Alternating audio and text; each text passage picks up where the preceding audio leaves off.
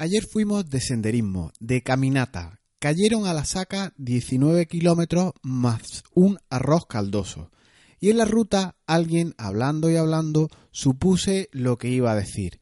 Pensé, que no lo diga, que no lo diga. Y me soltó esa expresión que yo esperaba no escuchar en estos días de semi vacaciones y que te suena mucho seguro a ti también. Y era no tengo tiempo para hacer deporte. Vaya, ya lo ha dicho. Antes de continuar, y para el que no me conozca, te habla Jesús Bedmar del canal con el mismo nombre, el funcionario andaluz, granaíno, senderista, el del mono loco, canal en el que tratamos cómo hacer mejor las cosas y no necesariamente más de ellas. Comenzamos.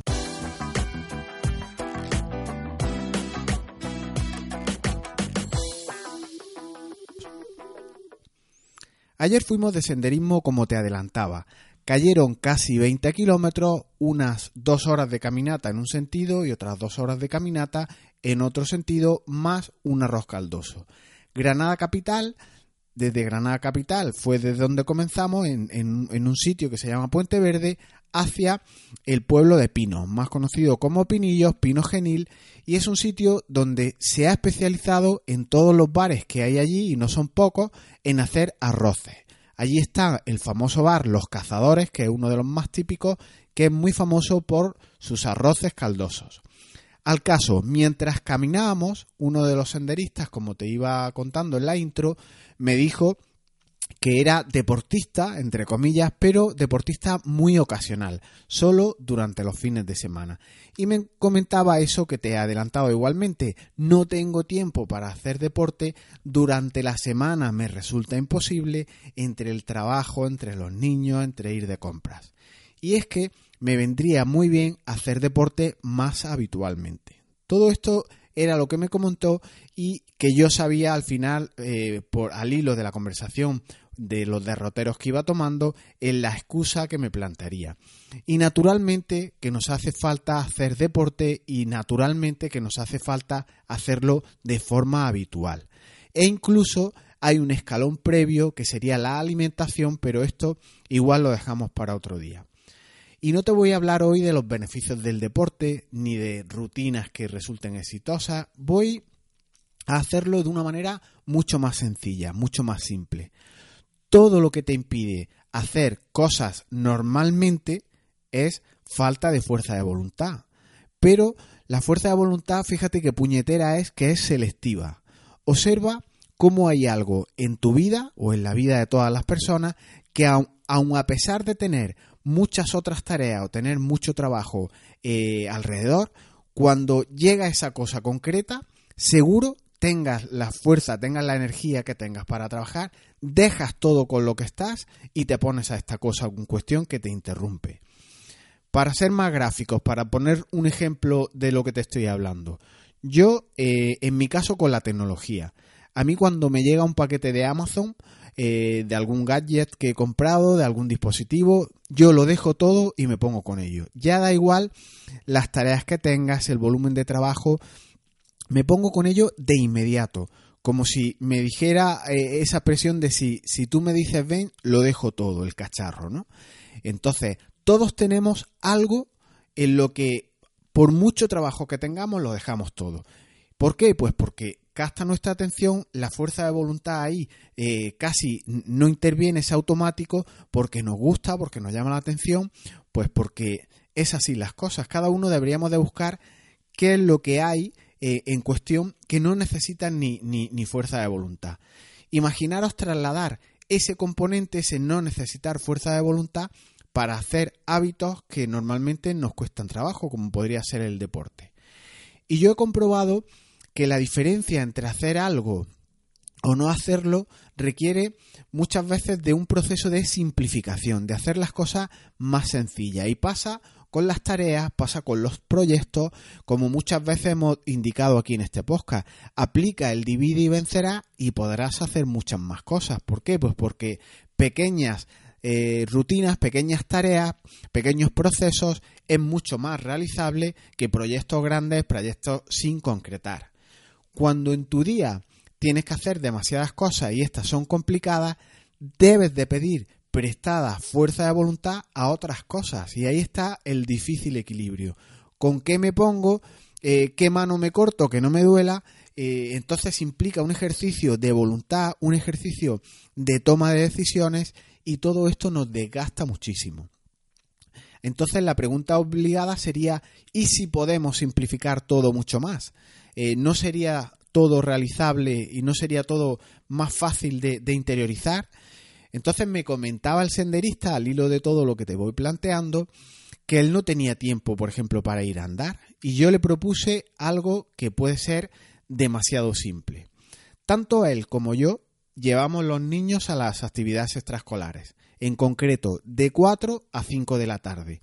Yo le pregunté que qué hacía a estas horas y me dijo pues que tomar un café, entre que iba a casa y volvía a bajar, pues no hacía nada realmente. Así que ya puedes imaginar lo que le propuse.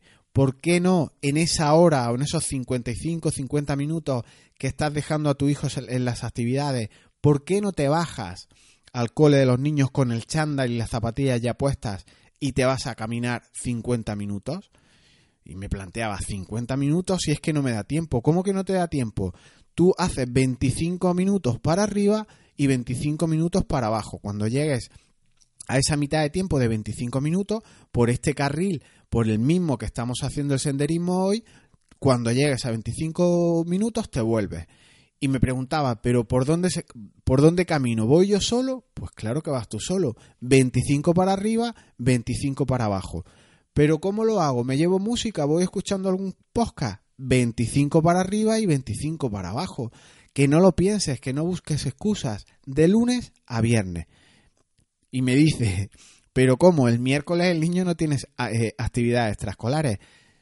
25 para arriba, 25 para abajo. Y no hay más todos los días es simple, no tienes que plantearte muchas más cuestiones. Si tienes claro que necesitas hacer deporte, si tienes claro que vas a implementar un hábito cualquiera, el que sea, eh, tú estarás pensando igual en otro que no es deporte, el que sea, es simple, 25 minutos para arriba, 25 minutos para abajo, constancia y no tiene más. Y como digo, es así con cualquier hábito. Cuando lo coges, esta rutina ya no la quieres soltar por las innumerables ventajas que conlleva todo esto. Igualmente insistía él en hacer ejercicios de fuerza, es que debería de trabajar las abdominales para tonificar la barriga, para bajar las tapitas del bar. Pues vaya por delante que el mejor gimnasio empieza en la cocina. Las mejores abdominales son las que no tienes que hacer o las que no te comes. Es decir, el alimento eh, el exceso de grasa, el, exceso de, alimentación se va a esos flotadores laterales, así que las mejores abdominales son las que no necesitas hacer, obviamente cerrando un poquito el pico. Entonces, para cuando alguien te plantea que lleva años sin hacer algún tipo de actividad, como pueden ser abdominales, abdominales, ¿por qué no hacer hoy cinco abdominales? Sin excusa ni pretexto. Te pones hoy y haces cinco. Cinco hace cualquiera. Y va subiendo una más cada día. Hoy haces cinco y lo marcas en tu calendario. Mañana haces seis y lo marcas en tu calendario. Y esa rutina, esa no romper la cadena del calendario, de ir marcando uno a uno, te va creando el hábito. ¿Qué necesitas? ¿21 días? Pues puede.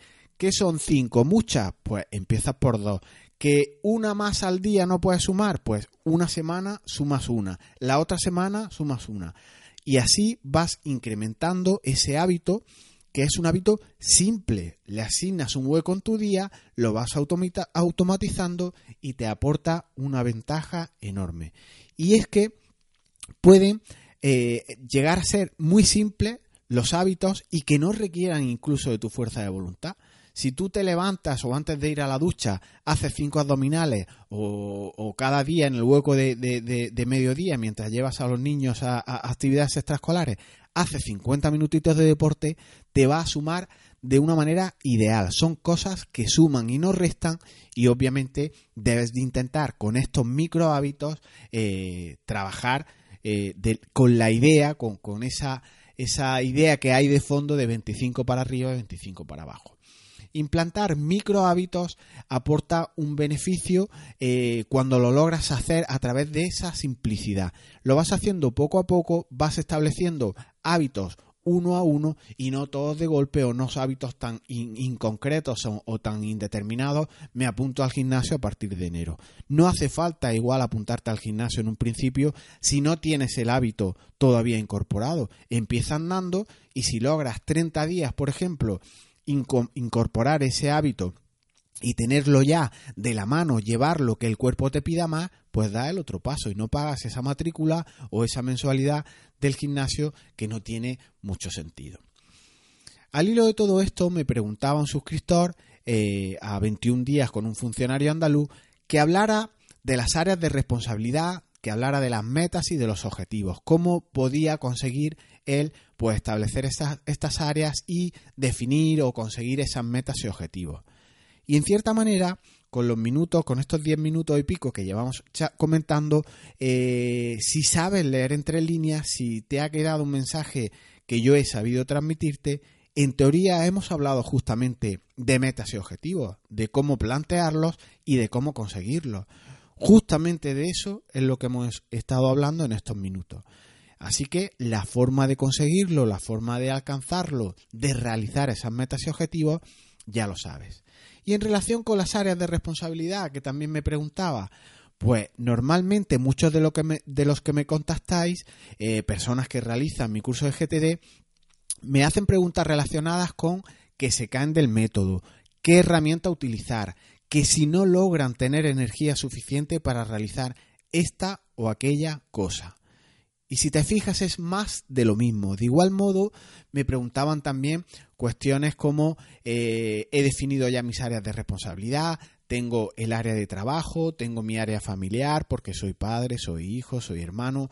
Algunos tocan de pasada temas como los hobbies en sus distintas ramas. Bueno, yo hago deporte, a mí me gusta eh, tocar eh, algún instrumento musical, el senderismo, como hemos comentado, y entrar a definir las áreas de responsabilidad de cada cual, pues requiere casi más un acto de introspección propio. Eh, en buena forma es ver, fijarte qué haces cada día, cómo distribuyes tu tiempo, determinar si está bien así las cosas que haces o si hay mucho camino por recorrer, mucho margen de mejora. Estas cosas las tiene sin duda que ver cada uno. Es un ejercicio, un camino que cada uno debe de andar. Así que yo dejaría eh, como idea en relación con las áreas de responsabilidad dos aspectos o dos áreas que normalmente se descuidan y muchos de los que me contactáis ni siquiera eh, la planteáis. Y una podría ser el tema de la alimentación. Los hábitos saludables, tener una alta energía disponible para trabajar, para afrontar las jornadas maratonianas que hoy en día se tienen, o, si no tienes trabajo en la búsqueda del mismo o en lo que quiera que hagas, eh, se requiere un alto grado de energía. Y cuestiones como la alimentación no se incorporan en los hábitos o en estas áreas de responsabilidad de las que tratamos y es un aspecto fundamental. Yo en concreto, por ejemplo, eh, a partir de 2019 me he planteado un reto, un hábito o un micro hábito antes de dar pues un salto más a, por ejemplo, a quitarme más grasa o lo que sea. Yo he planteado hacer el reto de las cinco piezas de fruta o verdura al día. En un sentido amplio, voy a intentar incorporar este hábito de, comer de forma más saludable, como digo, con esta pequeña rutina, unas cuantas piezas de fruta o incorporar más verdura a la alimentación. Te contaré en este área de responsabilidad nueva que yo incluso llevando años en GTD creo que tenía descuidada y ni siquiera tenía de alta en mi sistema GTD. Así que como área, aunque no tenga tarea, aunque no tenga proyecto, como área de responsabilidad he creado el tema de mi alimentación, con un hábito de comer cinco piezas de fruta al día y a ver qué tal me va. Ya te contaré cómo y lo voy a implementar con el método de no romper la cadena. Un calendario y cada día que me coma o que logre comerme cinco piezas de fruta o de verdura, haré un puntito en el día correspondiente. En el día 1, en el día 2, en el día 3 ya he logrado marcarlo, así que el 4 y el 5, conforme lo vaya consiguiendo, intentaré no romper esta cadena, este sistema, esta metodología que motiva mucho porque va siempre tachando, va siempre mejorando y va siempre eh, intentando incorporar, intentando interiorizar un hábito tan saludable como puede ser cuidar la alimentación con el fin de tener más energía disponible y afrontar tu día de trabajo, tu día de ocio, tu día de, deporte con, una preparación mucho más alta. Y otra de las grandes cuestiones que quería lanzar y hacer una llamada desde aquí es el tema de las relaciones sociales. ¿Acaso no afrontarás mejor la jornada de trabajo o un lunes cuando te incorpores al trabajo cuando el día previo, por ejemplo, has disfrutado con un día de amigos, has combinado deporte, te has tomado un arroz caldoso, has echado unas risas con, con gente a la que quieres? Sin duda, GTD, cualquier metodología, ser productivo, tiene unos previos, tiene unos requisitos que muchas veces igual damos por sentados y no hay que descuidar. Ser productivo no es solo estar al 100% durante la jornada habitual. Ser productivo tiene mucho con carácter previo, como he dicho, eh, cuestiones como alimentación, cuestiones como el ocio que sea de calidad y tiene mucho de después. Hay que cuidar también cuestiones como el descanso y otras cuestiones que a ti te llenen, que a ti te sumen y que no te resten. ¿Acaso crees que cuidar todo eh, alimentación, relaciones sociales, no es hacer GTD. Esto y mucho más, eh, eh, el tema de conseguir metas y objetivos, debes de hacerlo intentando equilibrar todas las áreas de responsabilidad que tenemos. Y yo creo que, que, no es difícil, solo hay que hacerlo más sencillo, hay que simplificar más y estar a lo que se está. Cuando estás de ocio, estar de ocio y cuando estás eh, eh, trabajando, pues estar al 100%. Y estas cuestiones previas, como es la alimentación, el cuidar tus relaciones sociales, el descanso, deben trabajarse obviamente como cualquier área de responsabilidad más. Y ahora, por último, y para, ir finalizando, hablando de cosas sencillas, ¿conoces el, el, 21 días con un, fondo, con un funcionario andaluz y su monoloco? Este, por ejemplo, es una buena forma de trabajar. Es un intentar en 21 días implantar hábitos productivos, hábitos saludables en relación con cómo trabajamos cada día. Así que te invito a que te suscribas a este 21 días conmigo. Tienes una cita cada mañana en tu correo, a las 8 de la mañana te llega un mensaje cada día con un pequeño tip, con una pequeña clave productiva que sin tener que, sin tener que pensar mucho, la, la lees, la interiorizas, ves un vídeo que en algunos de ellos incorporo y aplicas lo que tú creas que te va bien. Y todo esto pues va un poco en línea con lo visto en este podcast. Eh, el tratar hábitos productivos, estos 21 días, estas 21 claves eh, de productividad, implica pues eso que hemos visto al principio del audio.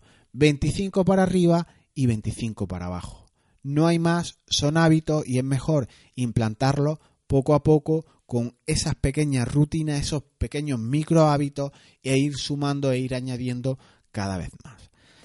Lo dejamos aquí y ahora, pues si necesitas ayuda con tus áreas de responsabilidad, con tus metas y objetivos, con tu productividad en general, aquí en este portal, en mi web, en 21días.com, te ofrezco ayuda.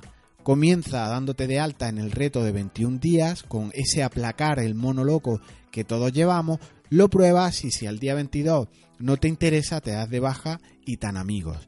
En las notas del programa os dejo los enlaces de todo esto y no te preocupes que los hábitos van llegando y solo requiere lo que siempre hablamos. Trabajo, trabajo, trabajo y si de esta ecuación podemos quitar la fuerza de voluntad, pues ganaremos seguro el hábito buscado. Recuerda, 25 para arriba, 25 para abajo. No hay más. Nos escuchamos pronto. Chao.